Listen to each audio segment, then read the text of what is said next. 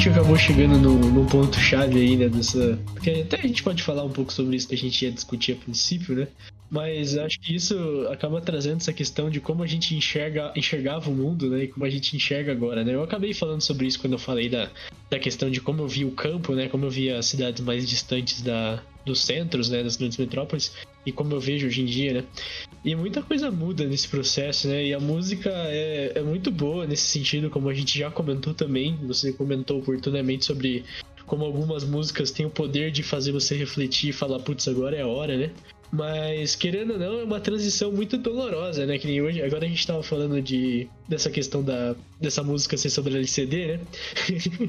e, e claro, agora a gente, a gente zoa muito com essas coisas, né? A gente interpreta, mas supondo em um outro contexto, onde você gosta muito de uma coisa, mas você vê ela com olhos mais romantizados, você vê aquilo bonitinho, conto de fadas, e aí você descobre como a vida é de verdade, né? É, é bem doloroso, né? Machuca bastante, né? Você você passar por isso e desconstruir tudo aquilo que você tinha construído, né, com, com, com a sua juventude, com a sua infância. E aí daqui a pouco você chega numa fase ali que você vê que o mundo não é bem assim, que as coisas não são tão encantadas assim, né? E nossa, é, é muito interessante como a gente cresce e ao mesmo tempo isso machuca. Sim, porque, cara, é, é muito da, da questão de como os nossos pais fazem a gente ver o mundo, entendeu? Uhum. Porque, por exemplo, quando você. Não, não tô falando. Veja bem, quando, quando um pai ele vai lá e te fala, putz, né, o mundo é lindo, sabe? O mundo é perfeito. Ele tenta te tirar se, sempre. perceba bem, quando tem alguma situação negativa, né, vamos dizer assim, uma situação ruim, os pais, prime a primeira ação dos pais é sempre afastar o filho daquilo. Uhum. Tapar os olhos. Sim, sempre, sempre. Ou tapa os olhos ou, ou tapa os ouvidos. É, é sempre essa relação de, de, de, proteção. Não que eu esteja julgando, sabe? É um instinto natural. Eu, eu também sinto que quando eu for pai eu vou fazer o mesmo. Uhum. Mas é, eu só tô tentando, tô tentando né, é, trazer um pouquinho mais para trás pra gente ver de onde isso vem. E outra questão também é interessante, né, que assim, é, tem pais, né, não são todos, mas muitos pais prezam assim pelos filhos no sentido de nem sequer brigar na frente dos filhos, né? Porque Sim. relacionamentos não são perfeitos, né? Isso é grande realidade. As pessoas brigam, as pessoas Salvo alguns raros casos que as pessoas são hiper mega compatíveis e felizes e perfeitas, sei lá, de alguma maneira, né? Se entendem muito bem. Relacionamentos têm brigas, têm discussões, têm desentendimentos, né? Não existe. E, e, querendo ou não, tem muitos pais que não brigam na frente dos filhos, né? Ao mesmo tempo que isso é moralmente correto, né? Se você for pensar, né? Que aquilo não tem nada a ver com seu filho, né? Aquilo é o casal, né? É um problema do casal.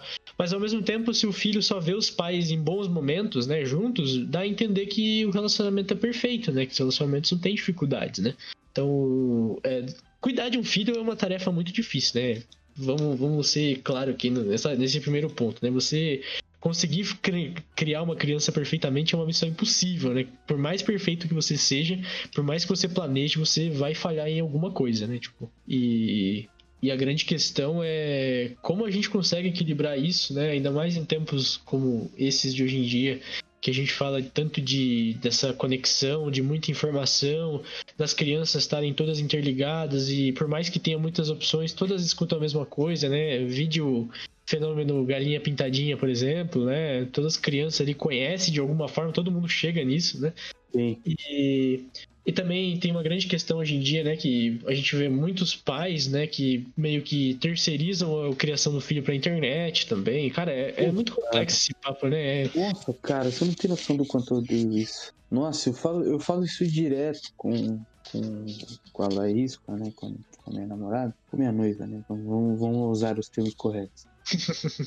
é, cara, eu falo muito disso porque como eu odeio isso, cara. Como eu odeio essa terceirização da, da, da criação de uma criança. E, e, tipo, voltando um pouquinho, né? Eu fiquei meio puto, mas voltando um pouquinho do que você tava falando, é, eu vejo que, cara, é uma questão de proteção? Talvez. Talvez seja, realmente. Mas é o melhor para criança? Olha, isso é muito discutível. Muito porque, mesmo na minha opinião, né? Pensando eu aqui argumentando, com certeza não é o melhor para criança, porque você tá fantasiando muito, sabe? Não, não, não quero dizer que você tem que chegar pros seus filhos e falar, cara, ó, contas para pagar, tenho que trabalhar. O trabalho às vezes não é suficiente para pagar as contas e existem diversas empecilhos na vida que vão te atrapalhar. Não, não quero que você chegue pro seu filho e deixe ele com depressão com dois anos de idade. Mas o que eu creio, o que eu vejo é que você tem que ser sincero. Uhum. Sincero. Então, tipo assim, ah, você tá, você não tá bem com a mãe da criança, vocês não estão se dando bem, ou vocês brigaram por um momento. Eu acho que é, é compreensível você chegar na criança e falar, ó, oh, eu e mamãe, às vezes a gente não se dá bem assim como você não se dá bem com algum dos seus colegas de escola e ou com algum, algumas outras pessoas e tá tudo bem, sabe? Essa é a questão, sabe? É normalizar que às vezes as coisas não vão dar certo, é normalizar que às vezes as coisas não vão estar bem e também está tudo bem não estar bem, né? As pessoas ficam, ficam com essa síndrome de querer resolver tudo, de querer estar bem o tempo inteiro e não é bem assim. E, putz, cara, eu fico pensando nisso, eu fico pensando. Porque, tipo assim, eu não sei você, Victor, mas para mim, assim, quando eu paro para pensar sobre a criação de um filho, eu me vejo ali. Eu me vejo como eu quero fazer aquilo, como eu quero proceder diante de algumas situações. Às vezes eu fico me colocando em situações imaginárias para ver como eu agiria. Uhum. E. Putz, cara, eu fico meio. Eu fico. eu fico meio, meio perplexo, sabe? De como as situações são muito mais complexas do que a gente pensa. Mas Totalmente. eu creio. Sim, mas eu creio que, cara, eu. Eu acho que a sinceridade. Desculpa, a sinceridade constrói uma criança mais madura, uma criança mais preparada para lidar com as coisas aí fora, entendeu? Porque, pô, cara, eu conheço muita gente que não tá preparada nem pra sair na rua, sabe, sozinho. Eu concordo e... completamente contigo, cara. É, eu não me imagino como pai ainda, pelo menos. Eu não sei se. Não sei se ainda não tá na hora de pensar nisso, ou se eu realmente não me vejo, porque eu tenho muito medo de fazer cagada, tá ligado? Eu tenho muito medo de colocar um, um indivíduo no planeta Terra e, e não ter o mínimo, sabe? E voltando ainda ao que você falou, né? Se você pensar num, numa condição assim. É, minimamente, materialmente falando, minimamente confortável, já é difícil, né? Você imaginar uma casa com um pai e uma mãe, ou sei lá, dois pais, duas mães, enfim, você tem uma estrutura, uma estrutura forte familiar, uma estrutura econômica razoável, né? Ainda assim, é difícil você balancear. Por mais que você dê tudo para o seu filho em questões de necessário, ainda assim você incorre muito, muito no risco de, de causar uma dependência ou de causar um, um conforto é, demais, né? E a realidade brasileira é muito pelo contrário, né? A realidade brasileira às vezes é só um pai ou só uma mãe, a maioria das vezes só uma mãe, e Sim. uma estrutura familiar péssima, um ambiente não muito agradável assim de se conviver, e questões econômicas também não são as melhores. O nosso país já tem alguns anos e infelizmente tem piorado, né? E você vê que não é muito fácil, né? De forma alguma é fácil. E mas no, no, nesse ponto eu concordo contigo completamente que eu acho que a sinceridade é sempre o melhor caminho, né? Você tentar tratar o mundo realmente como ele é, claro que se adequando à idade, né? Você não pode ser realista para uma criança de dois anos, por exemplo, porque não, não funciona, né? Até eu vi uma matéria esses dias falando do próprio coronavírus, né? Falando como você explica para uma criança, né? Não adianta chegar numa criança de dois anos e explicar que existe um vírus chamado Covid-19 e que ele infecta as pessoas e ele se transmite aí pelo, pelo ar, né? Também. Pelo ar, nem sei se se transmite pelo ar ou não, mas enfim. É, é, enfim, não dá para você fazer isso com uma criança de dois anos, né? Mas voltando a, ao assunto de fato, né? Voltando aqui ao que a gente estava falando, é, eu, por exemplo, né? O que eu ia, eu ia usar é usar eu mesmo de exemplo, né? Eu acredito que eu tive uma criação assim muito boa, né? Claro que eu acho que é meio difícil eu falar de mim mesmo, né? Mas enfim, é. eu acho que eu tive contato com o que precisava, que, que minha mãe mostrou muita coisa que eu precisava saber, meu pai também, mas ainda assim existe uma fase que você acaba se decepcionando com algumas coisas, com algum idealismo que você tinha, né? Com algumas ideias de, sei lá, seja ideia de justiça, ideia de perfeição contra o governo, contra a política, quanto à igualdade, quanto ao mundo em geral.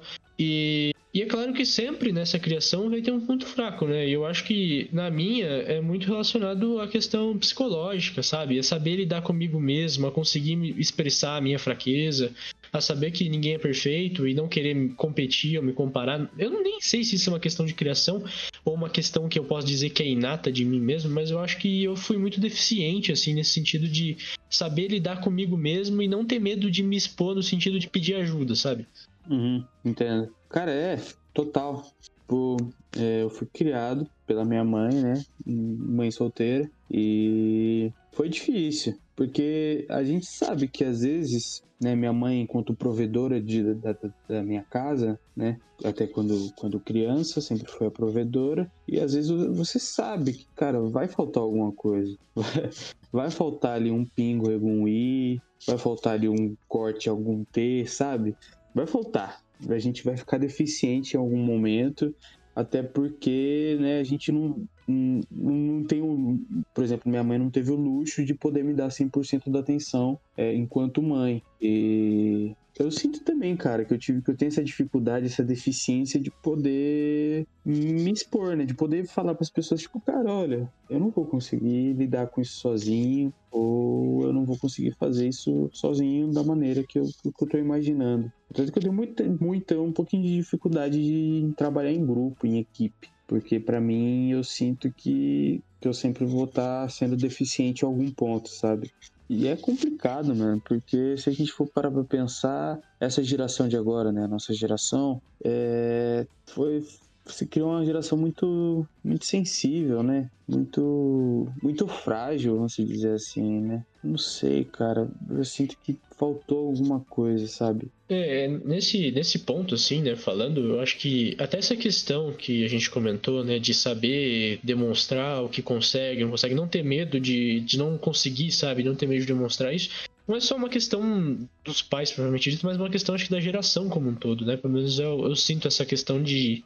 de um pouco, claro que tem pessoas que têm muito mais facilidade, né, mas outras tantas o que eu conheço tem muita dificuldade. E não só essa geração, né? É, eu acho que até se eu pegar como exemplo meu próprio pai, né, por exemplo, e toda essa questão dele ter vindo do interior também, de ter tido uma infância difícil, a questão de se expressar, de colocar os sentimentos, não é uma coisa que é que é antiga, já é uma coisa que na realidade é muito nova, essa questão do, do homem poder se mostrar como como não o fortão, como o indestrutível, o inderrubável, mas poder mostrar sua fragilidade é uma questão muito nova ainda pra gente, né? E a gente, eu acho que a gente é uma geração muito de transição nesse sentido, né? Eu acredito que nós vamos ensinar os nossos filhos muito melhor a lidar com essas coisas, a não ter medo de lidar com essas coisas do que os nossos pais ou avós poderiam, né? E o outro ponto, né, que eu queria chegar falando disso, é a questão de a gente não pode também cair na, na idiotice, na idiotice não, mas não cair também na questão de sempre responsabilizar os nossos pais por quem a gente é, né? Claro que a gente deve muito do que a gente é à nossa criação, mas a gente não pode viver uma vida carregando esse peso, culpando alguém por causa disso, né? É muito complicado. Claro que tem casos que são muito extremos, né?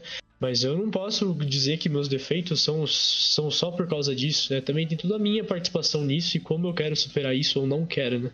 Sim, claro. Até porque, né, não se constrói uma personalidade sozinho e aí, querendo ou não, mesmo se esforçando muito, ninguém pode é, me induzir a ter uma personalidade específica. Mas eu creio que às vezes, sabe, é, é, se você for analisar, tem. Cara, é foda, porque, tipo assim, qualquer coisa que você disser pro seu filho. É tipo, já jogou Life is Strange? Joguei, joguei sim. Então, cara, é tipo aquela borboletinha o tempo inteiro, sabe?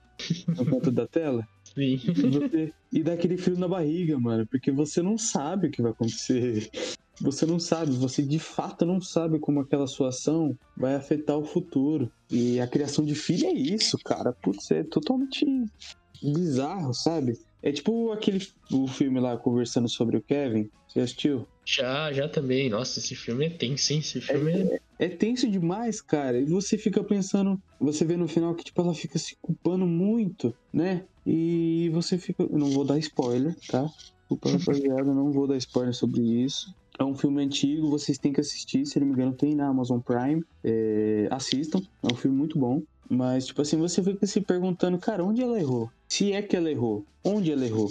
Uhum. Entendeu? É, essa questão é, é, muito complicada, né? Porque é, é, isso é até um debate antigo já, né? Muito antigo, aliás, né? Que a gente fala daquela questão do, é, do empirismo, ou então da pessoa já nascer com uma essência, ou se ela é uma tábula rasa, né? Sempre essa discussão sempre muito dá muita margem, né? Dá muita coisa. E é muito difícil, porque parece que o ser humano nasce com uma índole, mas ao mesmo tempo parece que essa índole é mutável. É, nem todo mundo que é criado do mesmo jeito. Se você pegar irmãos gêmeos, por exemplo, e criar eles no mesmo teto, do mesmo jeito, nem sempre vai ser a mesma coisa, eles não vão ter a mesma índole, né? As mesmas, a mesma moral. Sim. E ao mesmo tempo, sei lá, cara, é muito difícil você conseguir separar até que ponto é. Eu não sei se pode se dizer que a gente tem alguma coisa inata, né? É, não tem nada que comprove isso. Porque é muito complicado. Porque se você afirma que é, muta que é mutável, é... você tem que entender os motivos que causam essas mutações hum. né, na índole. Se você diz que é imutável, cara, se aquilo é inato da pessoa, você se pergunta então por que existe a prisão?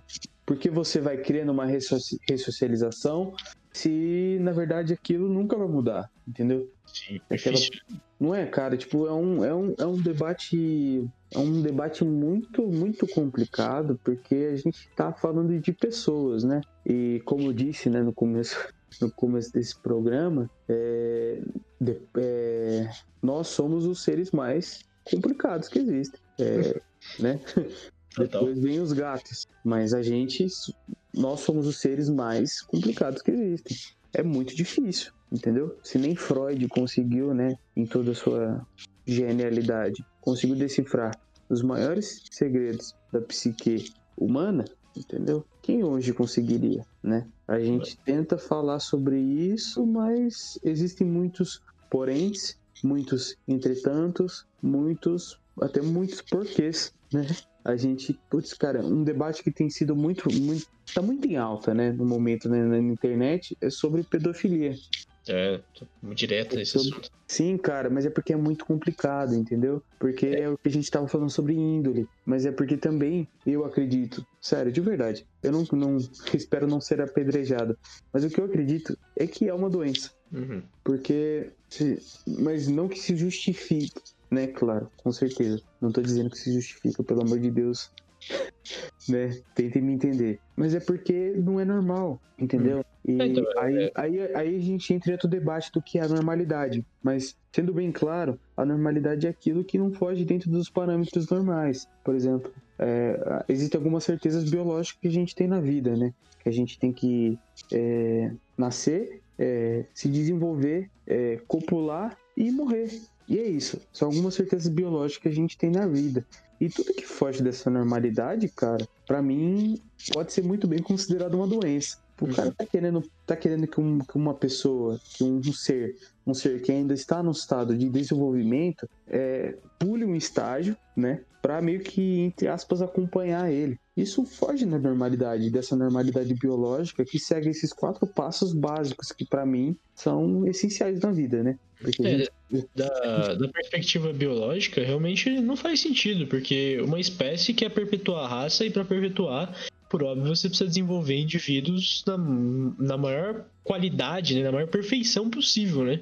E Sim. com certeza você gerar um indivíduo a partir de um, de um ser que ainda não é, não está desenvolvido, não está apto para reprodução, né?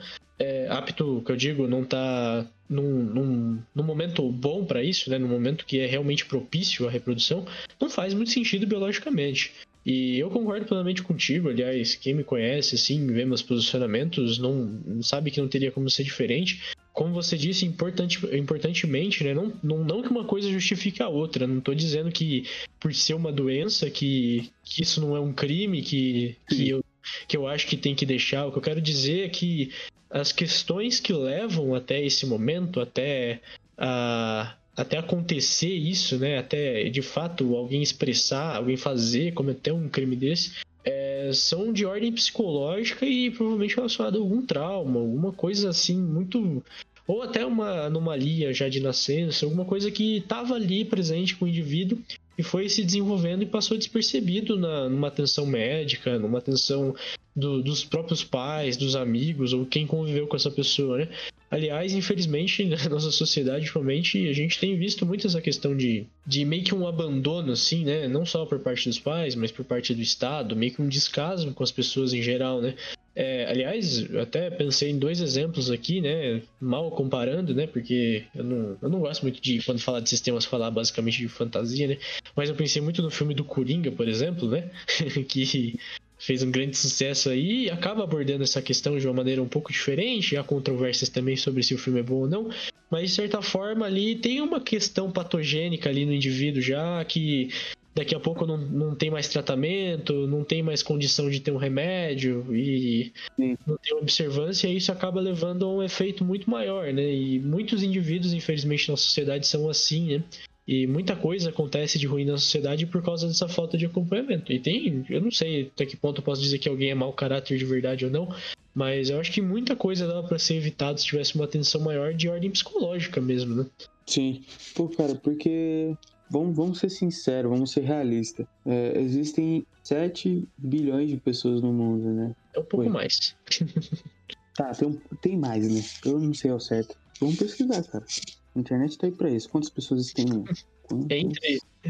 Segundo Atila, tem entre 10 e 9 bilhões. É, é uma perspectiva boa. ah, tem 7,6 bilhões de pessoas no mundo.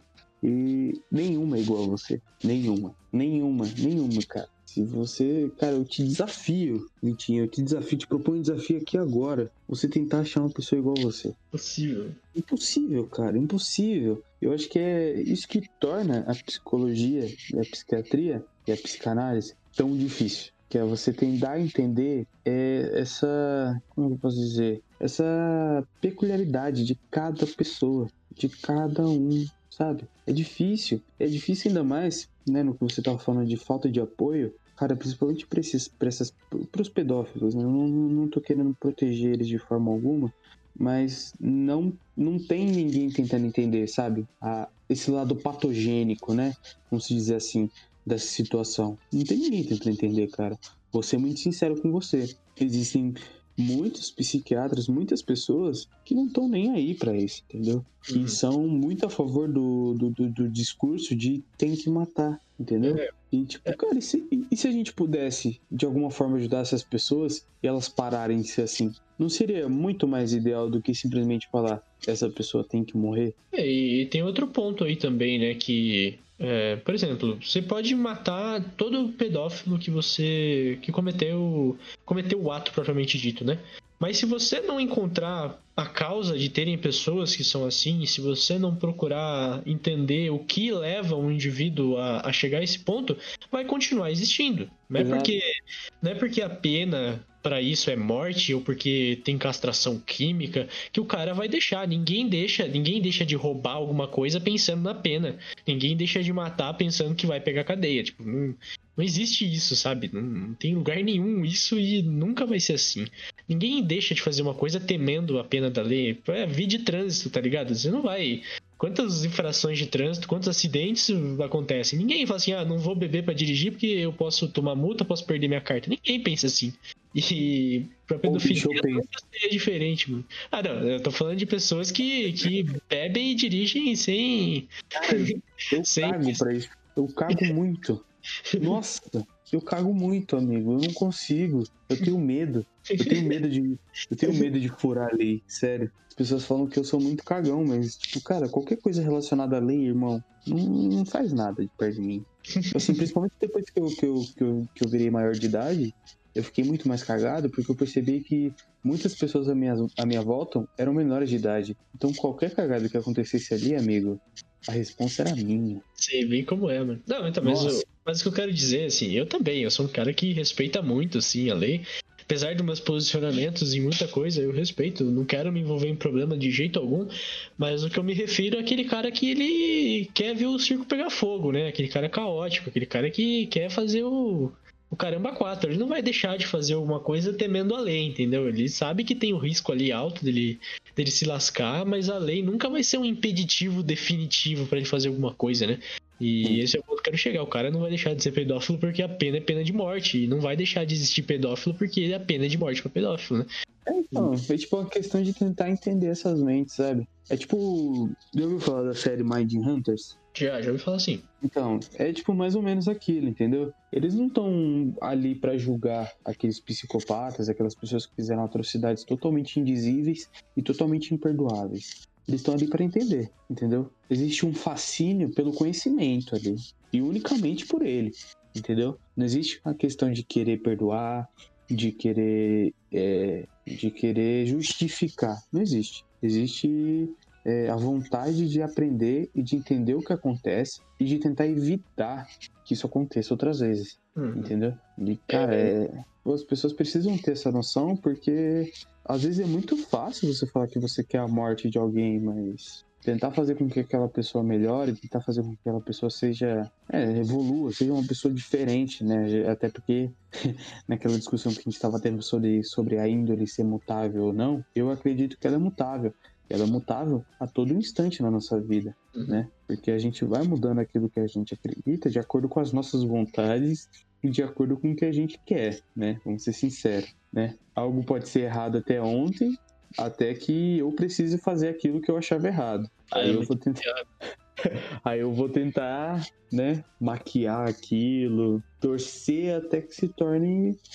que é um, algo justificável. Quer um exemplo bom, um exemplo ótimo para isso? Vamos supor que você reprove, sei lá, sete vezes para tirar sua carta, tá ligado? Você vai dizer uhum. que o quebra é errado, mano? Não. Você nem precisa reprovar sete, sete vezes. Você reprovou uma já, suficiente, tá ligado? Você fala, puta, mano, eu não quero ficar não. sem carta, minha carta. Você não vai considerar mais errado, tá ligado? Aquilo ali. Sabe qual é a questão? É, é, errado, mas eu acho que eu mereço dirigir, entendeu? Sim, aí você vai culpar todo mundo. É, exatamente. Você vai culpar, você vai culpar o avaliador, você vai culpar a escola, você vai, vai culpar a autoescola, vai culpar o carro, vai culpar todo mundo, cara. Menos você mesmo. Isso, é, isso é foda. Mas é isso, eu acho que nessa questão, nesse ponto, é, é muito importante a gente tentar entender, uhum. né? Viver nesse desconhecido aí, como o Belchior disse, né? Tenho medo, né? Tenho medo de tudo, né? De entrar nesse avião. Esse avião vai para onde? Esse avião tá indo para algum lugar, cara. Você uhum. vai descobrir quando ele chegar. E é importante a gente não ter medo do desconhecido, né? É, fazendo um link assim com tudo que a gente falou, né, de, de problemas mentais, de juventude, dessa, dessa era de informação, de muita coisa acontecendo, de medo, de de estar tá no meio da multidão sozinho e não ter uma estrutura familiar boa, né? Quando você começou a falar sobre essas questões, eu pensei imediatamente disso, que é um assunto que eu não gosto de falar. É, é uma coisa que é muito presente pra gente, que é de Suzano, né? E eu não gosto de falar disso, falei muito pouco, até porque a gente viu que foi abordado de uma maneira totalmente errada, mas o infeliz acontecimento em Suzano, né, no ano passado, entendeu do que eu, do que eu tô me referindo? Deu pra, deu pra chegar? Deu pra entender. É, é uma grande questão de, de psique, de, de problema. Não é uma coisa que tem. Eu não consigo enxergar isso como uma situação que poderia acontecer com uma, uma pessoa normal, propriamente dito, poderia fazer, sabe? Eu não consigo ver isso como uma coisa que. que não sei, cara. É, é até agora para falar é uma coisa difícil, apesar de ter passado tanto tempo. E mesmo eu não tendo ninguém próximo do olho do furacão, né? Mas. É. Foi um ainda que tocou assim, total, né, mano? É, ainda assim, cara, é, é uma peculiaridade o indivíduo que chegou a esse ponto, sabe? Todas as escolhas, todos os momentos, todas as coisas que passaram e aconteceram na vida dele para chegar nesse momento e todo o descaso também que querendo ou não existe, né?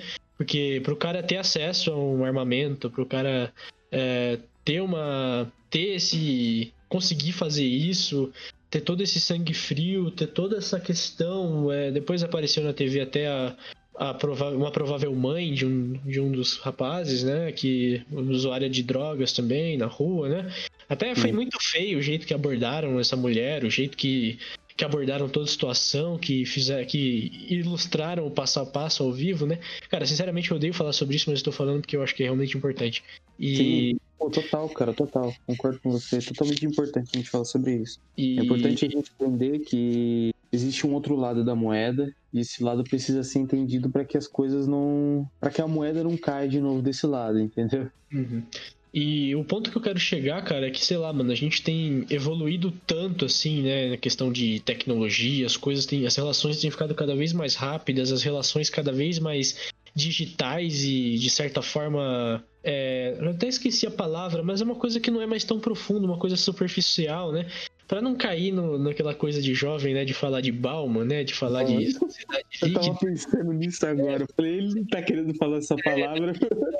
Eu não quero falar isso, tá ligado? Porque realmente eu, eu, evito, mas enfim, o que eu quero dizer é que é tudo tão superficial, né? Tudo ali tão rápido e superficial, e a gente não dá importância para uma série de pequenas coisas humanas. E tudo aquilo que acaba sendo desprezado no dia a dia por causa da correria, por causa desses sonhos, por causa de estudar e faculdade, ser alguém materialmente falando. E cara, tudo acontecendo tão rápido e, e isso dá espaço para uma sociedade onde esse tipo de coisa pode acontecer e repetir e acabar repetindo sem a gente mudar nada, sabe? Sem a gente querer entender, querer mudar alguma coisa. Tipo, é um. Esse evento foi muito impactante para mim, para muita gente usando principalmente aqueles que tiveram mais próximo ali do olho do furacão, né? Como eu já usei essa expressão antes.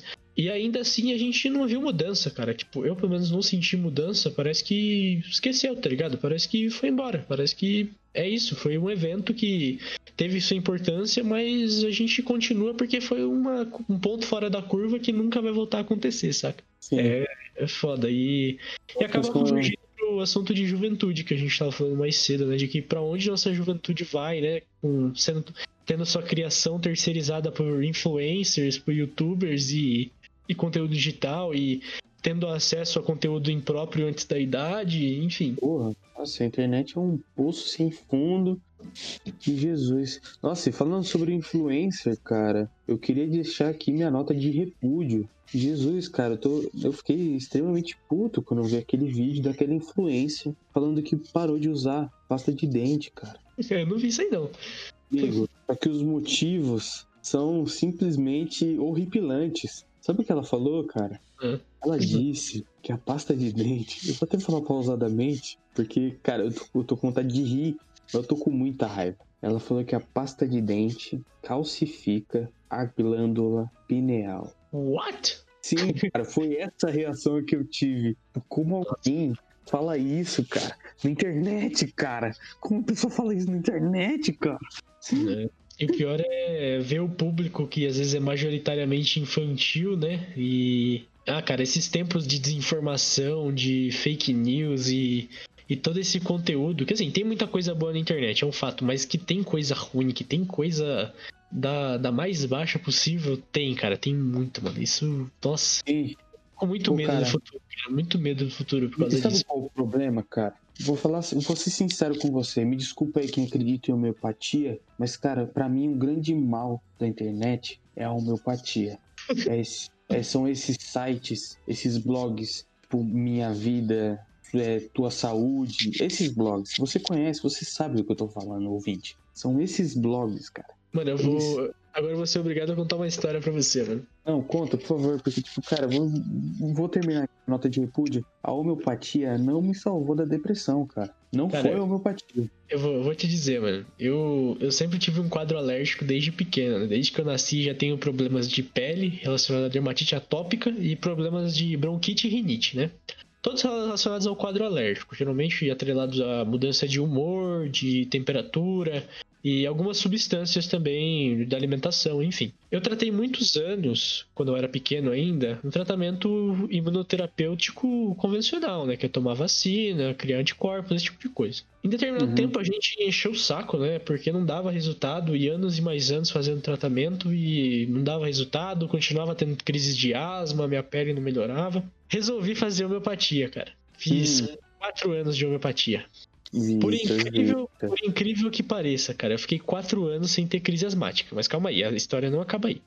Eu fiquei quatro anos sem ter crise asmática, mas é, nos, últimos, nos dois últimos anos, dois últimos anos que eu tava na homeopatia, minha pele ficou muito pior. Ou seja, não tinha mais problema da asma, mas minha pele era o um inferno, assim, tipo, me coçava, descamava eu não conseguia dormir, não conseguia comer, e o meu médico homeopata, ele era homeopata extremista, naturalista. Ele era anti-vacina, primeiro ponto. Tá ele, ele era contra qualquer tipo de substância química, ou seja, para ele, shampoo e pasta de dente também não era uma coisa boa, alimentos industrializados nenhum.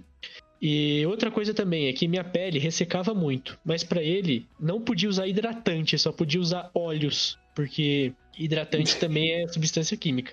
Ou seja, eu vivi no inferno durante dois anos cuidando da minha pele só com óleo de gergelim.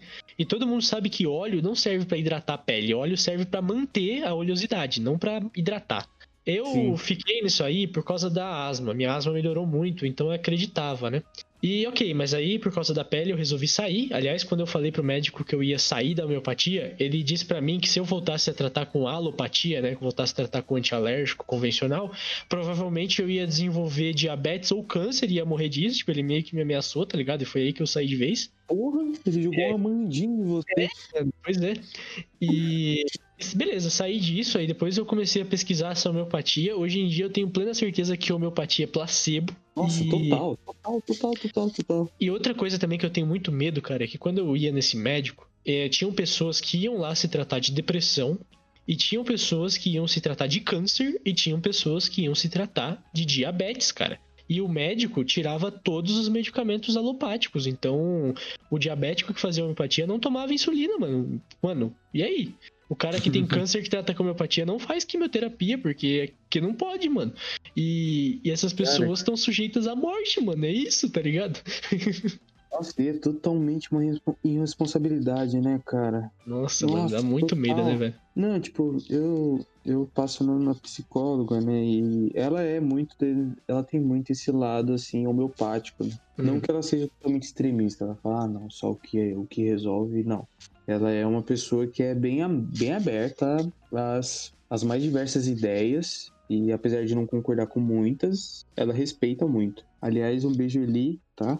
Obrigado por cuidar tão bem de mim por 10 anos. É, e, tipo, eu fui, né? Eu, eu fui atrás de um homeopata.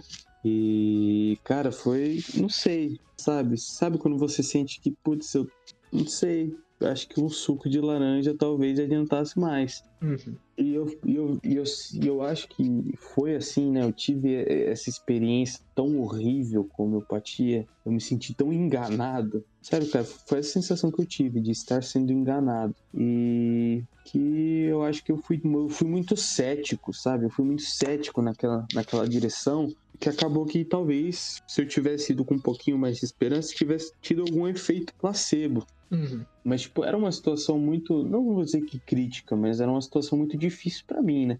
Eu era uma criança e tava tentando lidar com, com depressão. Uhum. Como é que se lida com isso, sabe?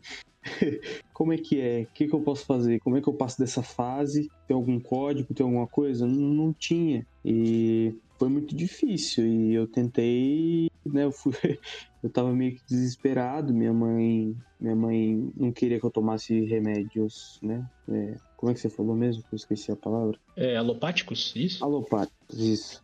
É, ela queria tentar uma solução mais, menos agressiva, né, ao organismo. Até porque a gente também aqui não tem que defender a indústria farmacêutica. Não, é, estão, tipo... pagando, não estão pagando nada a você, né, Victor? É, nada a esse, a esse, a esse podcast. Se um dia então... resolverem pagar também, eu vou ficar meio na dúvida se eu vou aceitar, sabe? Vender é, cloroquina no podcast é meio complicado. Se for Eno, a gente defende. Eno, Eno é legal. Eu gosto. É ah, mano, assim, se eu tivesse um patrocínio dos meus remédios de asma, do meu remédio de. meu soro de nariz, né? Essas coisas aí, eu evitava, mano, né?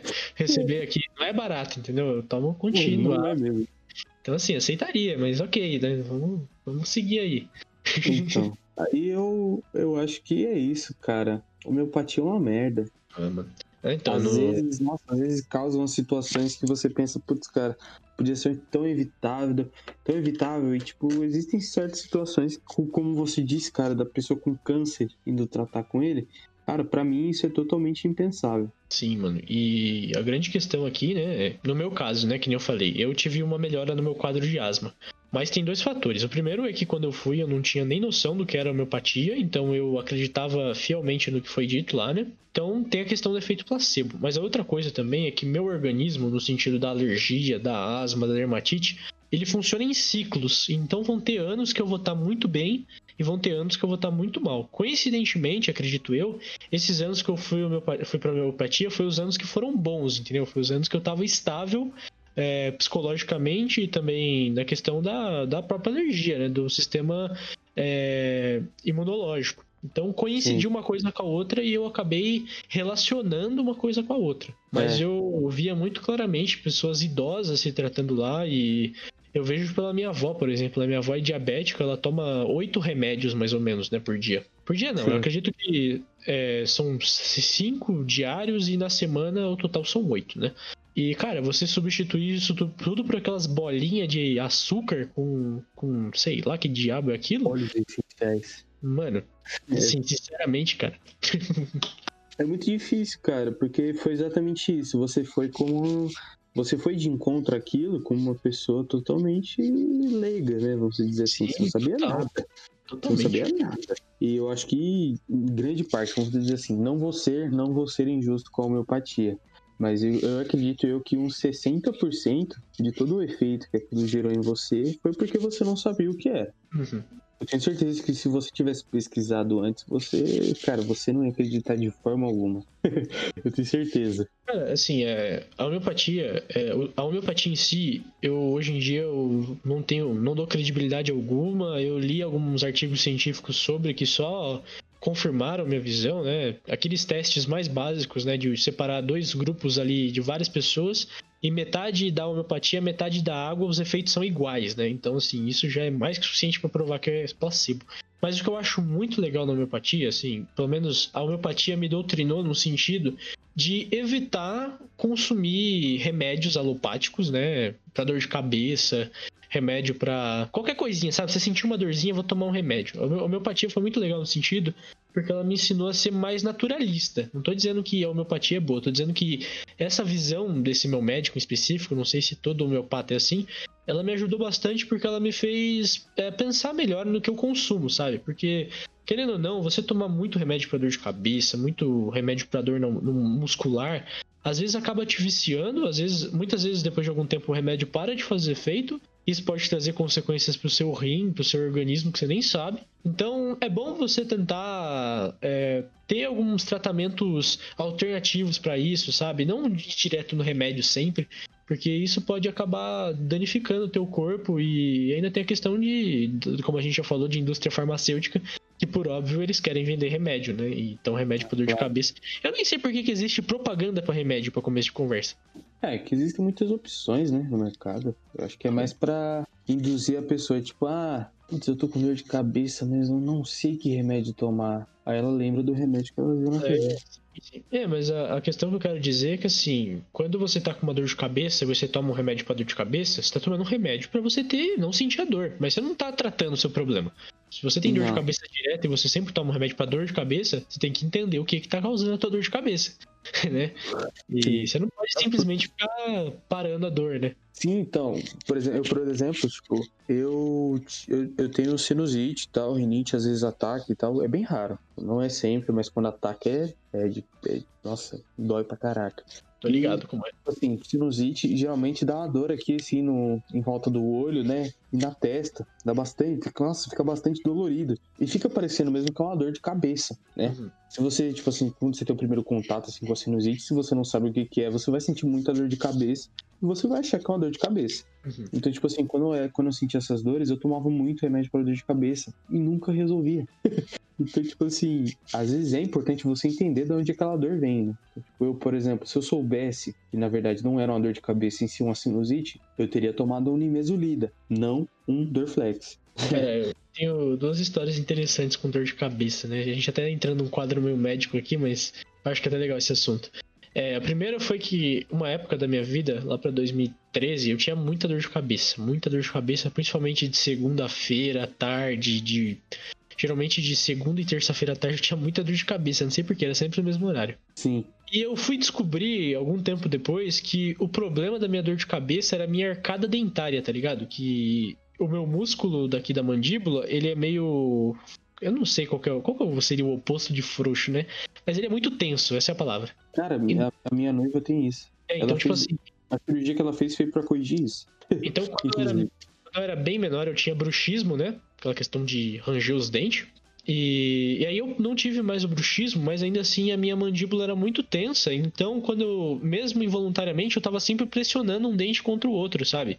Sim. E isso ia tensionando toda a região aqui da cabeça e causava essa dor, esse desconforto, tá ligado? E eu passei por uma reeducação mandibular, né? usei um aparelho móvel e aí resolveu o meu problema. Cara, e a outra situação, a outra situação também é que numa outra fase da minha vida, isso já em 2015, 2016, eu tinha dor de cabeça, eu, eu, tinha dor de cabeça assim duas semanas seguidas, e aquela dor de cabeça que você dorme e não melhora, sabe? Que ela piora. E aí eu fui no médico, no, no otorrino, e era sinusite, tá ligado? Eu tinha formado uma, uma espécie de uma bolha assim no meu. aqui no sino, né? Nesse osso aqui. De. Uma, uma obstrução. Uma. Nem sei a palavra disso, mas enfim, tinha uma bolha ali. Eu fiz um, um raio-x e mostrou que tava tudo inflamado ali, tá ligado? Tinha não tava saindo aquela. Era. Nem sei dizer direito, mas. Era para ter tipo um corrimento ali, era para ter. Era para ter como assoar aquilo, né? Ter como colocar para fora, mas estava acumulando ali causando a sinusite, né? E foram duas experiências horríveis com dor de cabeça, mas que. Imagina se eu fico tomando só remédio pra dor, né? É, cara, nunca ia passar. É incrível isso. Ô, oh, cara, e falando, né, já que você falou de bruxismo, você já dormiu do lado de uma pessoa que tem bruxismo? Nunca, nunca me aconteceu, cara. Cara, é uma das experiências horríveis. É uma experiência muito ruim. Porque. Tá ligado? The Last of Us, né? Uhum, sim. Sabe os instaladores, né? Sim, sim. A pessoa faz mais ou menos aquele barulho de um instalador, cara. É, é um barulhão mesmo. Cara, dá um medo, velho. E, tipo, a pessoa às vezes ela para, às vezes ela, ela faz assim por um longo tempo. É muito estranho, cara. Nossa, é horrível. Desculpa, foi só um, devaneio. Não, mas é, mas é mesmo, mano. Bruxismo é um negócio bizarro. Aliás, o nome já é. é já é bizarro o suficiente, né? Bruxismos, hereges. cara, foda, foda. Cara, eu, na, eu na minha vida já por muitas experiências médicas, cara. Eu já tentei de tudo por causa da alergia, mano. Tudo mesmo que você pode pensar, eu já tentei, velho. Imagina. Dá um certo desespero, né? Você, é, você agora, que... agora, a minha avó veio com as ideias de placas radiônicas, tá ligado? E eu não tô nem aí, mano. Vamos ver se dá certo esse negócio aí, mano. Um negócio disso. Eu não sei de como eu falar disso. É umas placas indianas, tá ligado? Que elas trabalham com vibrações e energias. Aí, tipo, tem placa pra tudo. Nunca ouvi falar disso. Pois é, mano. É, é esoterismo, tá ligado? Placas. Caraca, radiônica. A mesma galera que trabalha com reiki, que trabalha com essas coisas mais indianas assim, faz. É, receita essas placas também. É tipo uma placa que você carrega contigo. Tem placa para atrair dinheiro, tem placa para atrair saúde, tem tipo, um monte de coisa assim, tá ligado? É, é engraçado, porque se você vê os relatos aí, depoimentos, a galera, tipo, mano, sei lá, velho, 100% deu certo, tá ligado? eu falo assim, mano, eu não sei se eu acredito, mas se der certo, mano, eu vou tentar, velho. Vou tentar porque vai que dá certo, mano, tanto faz. É, bicho. Mano, eu faço qualquer coisa, mano. Fazer. Qual é o nome daquele negócio? É. Daí, relacionado à igreja? Esqueci que você faz uns passo a passo muito louco lá. Amarração. Não é amarração, qual é o nome disso? Esqueci. Ritual? É, não, não é ritual, tem um outro nome. Simpatia, cara. Já simpatia. fazer simpatia, fazer uns negócios assim. O que der, cara, mano. Nossa, é totalmente esoterismo, cara, mas vai na fé. Se der certo, deu. Importante. É, Importante. Você tem uma ideia, mano? Esse negócio de simpatia, né? Teve uma que deu certo quando eu era pequeno que eu tinha uma sinusite meio atacada quando eu era pequeno, né? Uma sinusite meio forte. E alguém falou pra minha mãe que se colocasse embaixo da minha cama uma caixa de sapato com uma tartaruga, né? Uma tartaruga, no caso, um cágado, melhorava a sinusite. Minha mãe arrumou um cágado e ela colocava na caixinha embaixo da minha cama. E deu Nossa, certo. cara. Que loucura. Isso me lembrou do, do filme do Guilherme Del Toro, Labirinto do Fauno. ah, na verdade, na verdade não é cágado, é jabuti, falei errado. Ah, cágado jabuti. É jabuti é o maiorzinho. Então, cara, me lembrou desse filme, porque no filme o Fauno fala pra ela, pra ela porque o irmão dela tá muito doente. Ele fala pra ela colocar uma mandrágora, né, que é um gengibre, dentro de, um, dentro de uma bacia com leite e pingar o sangue do, do irmão dela. Mano, totalmente louco. É, esses dias eu tava pesquisando uma simpatia pra dermatite, né? Aí eu achei, é o seguinte, tem que comprar uma telha, né? Telha virgem, assim, né? Tipo, novinha. Tem que quebrar a telha em sete pedaços. Aí, sete pedaços, ó, tem que ser sete pedaços. Não sei como é que faz para quebrar a telha em exatamente sete pedaços, mas enfim. Você pega Caraca. esses pedaços, você ferve esses pedaços com água e você toma banho com a água do, do tijolo fervido, cara. Meu Deus, cara, meu Deus, meu Deus, meu Deus. Caraca, bicho. Nossa, que bizarro, que bizarro. Bizarro, surreal. bizarro. Não, banho de erva, banho de erva eu até entendo, mas banho de tijolo, meu é. amigo, como assim? É incompreensível essa simpatia, mano. Mas eu, eu, não, eu tô num ponto que qualquer coisa, mano, não faço pra ver, velho. Vai que dá certo, tá ligado? Eu queria saber de onde tiram isso, sério, de verdade. Sei lá, mano. Boa pergunta, cara. Boa Quem pergunta mesmo. Quem inventou isso?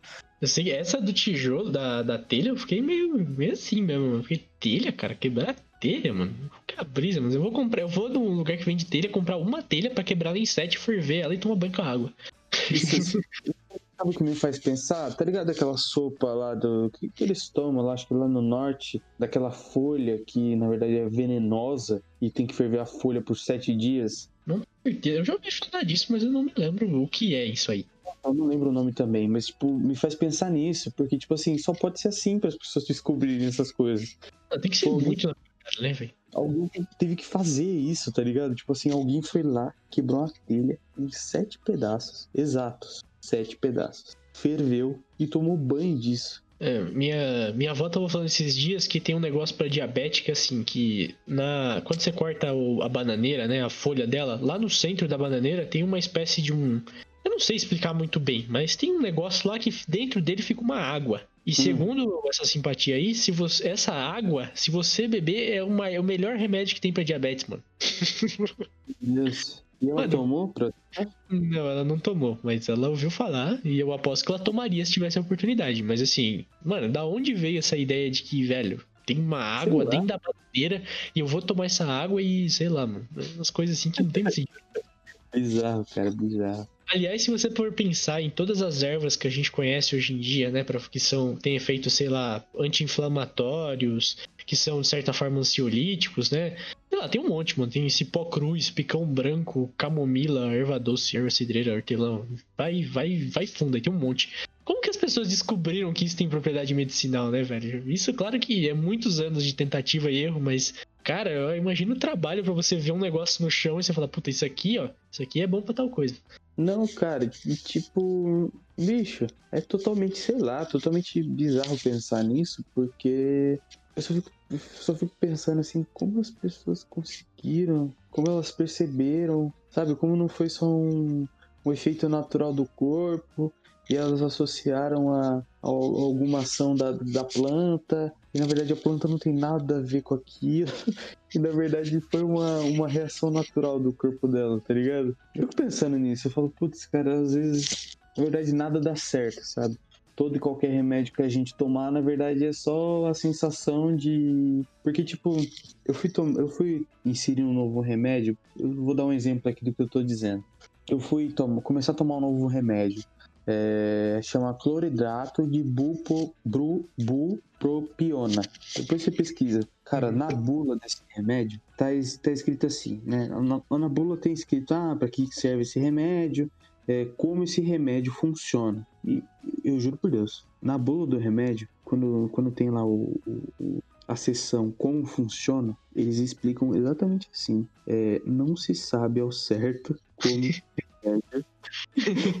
falando sério, não se sabe ao certo como esse remédio é, reage aos neurotransmissores do cérebro. E, tipo, cara, é exatamente isso que eu tô te falando agora. As pessoas não sabem como faz, como, como, como aquele remédio reage ao corpo. Elas só têm a, a, a ligeira sensação de que aquilo resolve. E, putz, cara, que, que isso dá uma tristeza, porque você pensa, esses caras estão lucrando pra caramba com esses remédios e eles nem sabem se funciona mesmo. É, e cada indivíduo tem sua peculiaridade ao reagir com substâncias, né? Tipo, é, por mais que um remédio seja feito para dor de cabeça mesmo, né? Vai ter indivíduo que vai reagir de alguma forma diferente, tá ligado? Vai ter indivíduo que vai ou ter alergia a alguma substância, ou ter uma tendência a desenvolver uma outra coisa, né? Até tem uma questão do. Até tava vendo esses dias falando daquele projeto Genera, né? Que faz toda a análise lá dos seus genes, né? E mostra, por exemplo, alguns. E nessa análise ele mostra também alguns tipos de remédio que você deve evitar, porque é, ajuda na sua propensão a desenvolver alguma coisa, como é o caso do Alzheimer, o caso do câncer. É, para as mulheres tem um outro agravante lá que eu me lembro qual que é, mas enfim. É, você vê, né, que se, por exemplo, o teste de esses testes de genes, né, esse estudo aí mais aprofundado dos genes humanos, ainda é muito complicado, ainda é muito caro, né? Ainda é bem inacessível. E Sim. ainda assim, tem um monte de coisa que dá para descobrir a partir dele que a gente poderia evitar uma, um agravo no futuro de alguma doença se as pessoas tivessem acesso, né? Tipo, quer dizer que a medicina é um negócio que tá sempre evoluindo, mas parece que não sai do lugar às vezes, tá ligado? É que. É, não. Às vezes nem os caras sabem o que tá fazendo. Eu sempre falo, cara, a medicina tá sempre evoluindo. Não é possível que os caras não acharam uma cura pra, pra alergia ainda, mano. Não é possível, cara. Todo, tem um monte de gente com alergia. que mais tem alergia? Não tem um remédio de certo pra alergia, mano? Tem uma coisa pra curar a alergia? Não sei, cara. Eu, eu, vou, eu, vou, eu vou falar igual esses com esses, esse pessoal que gosta de teoria da conspiração. Meu, é porque a indústria farmacêutica ainda não é rentável para a indústria farmacêutica. Quando for rentável, eles vão fazer. Esse pessoal é muito ingênuo, né, cara? Eles acreditam que, meu Deus, esse pessoal é o, um monte de gente inteligente. Não, cara, eles também não sabem o que estão fazendo. Ali é por tentativa e erro também, velho. Tipo, o pessoal fantasia muito, como se os caras fossem fosse uma raça superior que na verdade tá controlando a gente e eles só querem lucrar com a gente. É, exatamente, cara. É, é, tem, tem um monte de coisa assim, né? Claro que esses negócios de farmácia, eu não sei, cara. Não sei não. Eu não sei se. Eu acho que realmente não existe medicamento para alergia. Mas eu acho que tem alguns medicamentos aí que seriam mais efetivos, mas que eles acabam jogando embaixo do pano. Eu acredito em umas coisas assim. Não tenho provas, não tenho como dizer, não fico postando isso na internet, não fico criando mega teorias. Claro, mas sei lá, eu acho que acontece umas podridão assim, sabe? Acontece uns bagulho Pô, claro, velho, claro. Porque, tipo assim, se você usar um remédio que resolve seu problema de vez, tomando uma única vez, você nunca mais vai comprar o remédio. Uhum. Aí, ou, as, ou a indústria teria que fazer o remédio custar absurdamente caro, ou eles criam uma maneira do remédio reagir, mas de alguma maneira meio que deixar um gatilho ali, escondido no seu organismo, para que quando aquilo for necessário, quando, quando for né, um, um, período de tempo, aquele gatilho se aciona e você começa a sentir os sintomas de novo. Sabe, sabe o, que, o que eu sinto com isso? Com shampoo, cara. Às vezes eu sinto que se eu paro de usar um shampoo, meu cabelo fica ruim. Uhum. Se eu uhum. tentar começar a usar outro, por, sabe, os dois não se conversam, aí meu cabelo ficou uma merda. é tipo, eu sinto isso, cara, eu sinto isso. Eu não sei porque eu pensei em duas coisas aqui. A primeira é a velha hipótese de você levar o carro no mecânico para arrumar uma coisa e voltar com outro problema. E essa mesma situação quando você leva o computador na assistência técnica. Nossa, velho, parece que o computador volta uma merda. Nossa, toda vez, mano, tem uma, cara. Nunca mais levo também, velho. ah, cara, acontece. Nada é perfeito nessa vida, Vitor. É, é dinheiro, né, mano? Tem que ganhar, é tem que ganhar uma grana. dinheiro. Eu sou o tipo de cara que eu tento fazer tudo sozinho, sabe? Para não, até porque eu não consigo confiar em ninguém e porque eu acho, sei lá, desnecessário algumas algumas ações, sabe? Uhum. Tipo, ah, existem certas coisas que a gente consegue fazer sozinho, pô. a gente tem que se desafiar também nesse sentido, né? Tem que é, tem que pô, é... E eu gosto, hein, de me desafiar, sei lá, eu gosto de, de sempre tentar coisas novas, é, fazer coisas diferentes. Às vezes, cara, tipo, vou te contar uma história.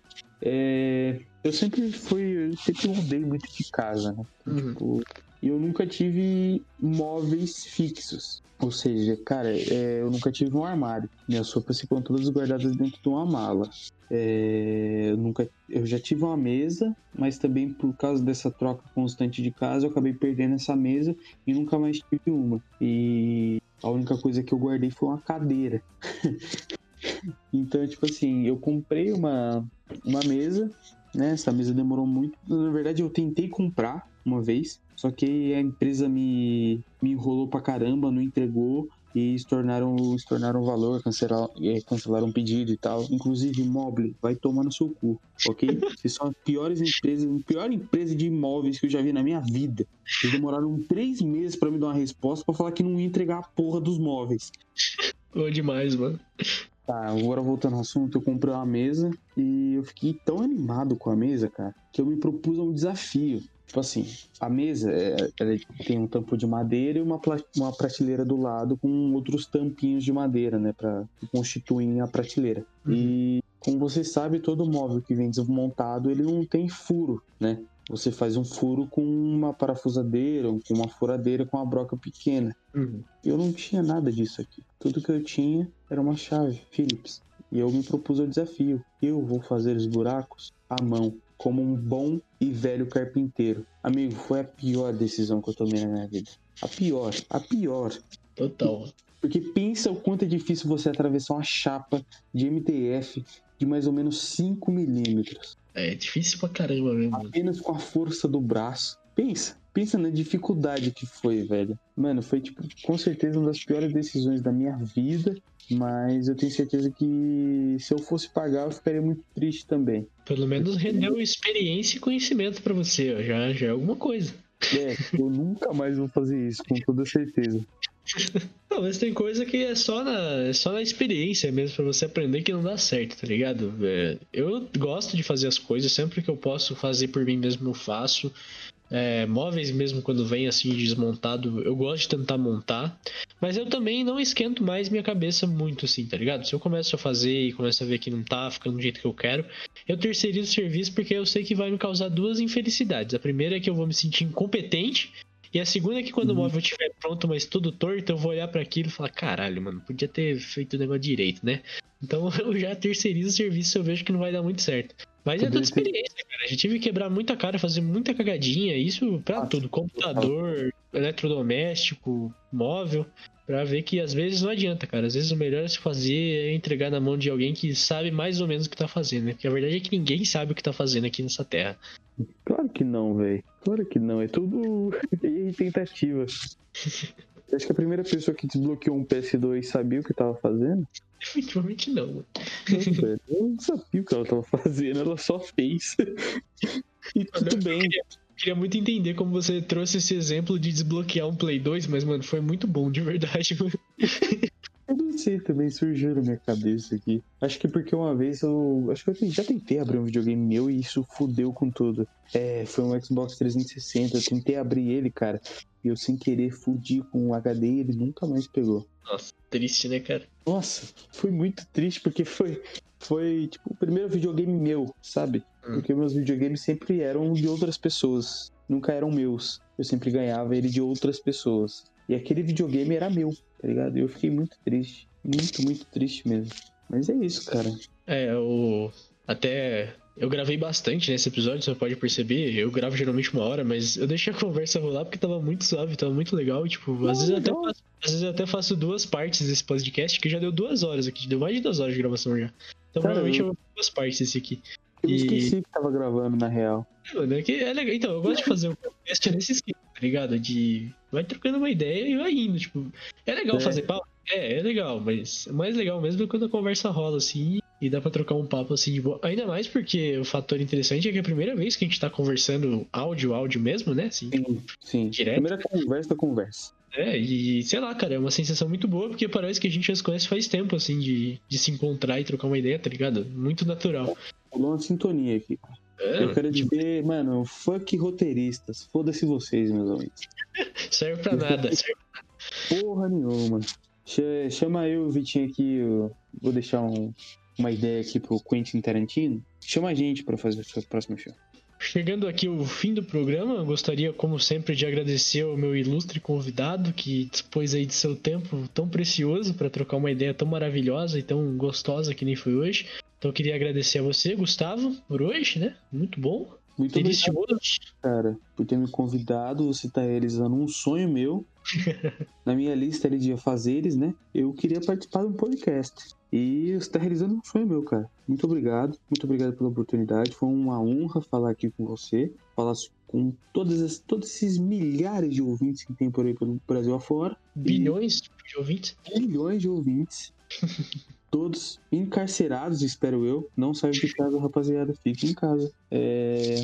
é isso aí. Muito obrigado. Espero poder retornar aqui para poder falar sobre qualquer outra coisa, nem que seja sobre rinha de galos. Delícia de papo. Eu tenho, eu tenho um conhecimento grande sobre rinha de galos, hein? Não. Eu duvido. Não desmereço, não desmereço meu conhecimento sobre rinha de galos. Aliás, um dia eu vou montar uma rinha de galo. Por isso que eu legal. espero que você não esteja ouvindo isso. eu vou montar um dia. Bom demais. Bom, a honra é toda minha e com certeza está convidado a retornar. Aliás, em breve espero que você tenha seu podcast para eu ir lá também. Ah, claro. É, projetos virão. Espero que dê tudo certo. Enfim. Com certeza. E é isso. E por fim, agradecer aos ouvintes, como sempre, aí, todo mundo que teve paciência para ouvir. E todo mundo que concorda e discorda, como sempre, eu gosto de dizer que podcast aqui é um espaço democrático, só que ao mesmo tempo monárquico, porque eu sou o dono. Então eu que decido, mas enfim, se quiser mandar uma crítica, uma sugestão, uma dúvida, quiser dizer mais alguma coisa ou fazer algum comentário sobre esse episódio, é muito bem-vindo. Aliás, todos os episódios aqui eu sempre gosto de ressaltar que estão suscetíveis a mudanças, né? A rebates e outros pontos de vista, porque isso que é da hora de, de ter um podcast sobre conversas, né? Quer ver várias opiniões diferentes e, e aprender um pouco mais com elas. Então é isso, agradeço a todos, peço como sempre compartilhamento, né? Que é o que falta nessa sociedade. Mentira, agradeço a todos que já compartilham e peço que continuem e quanto mais melhor, é claro. E é isso, gente. Um grande abraço a todos e até breve.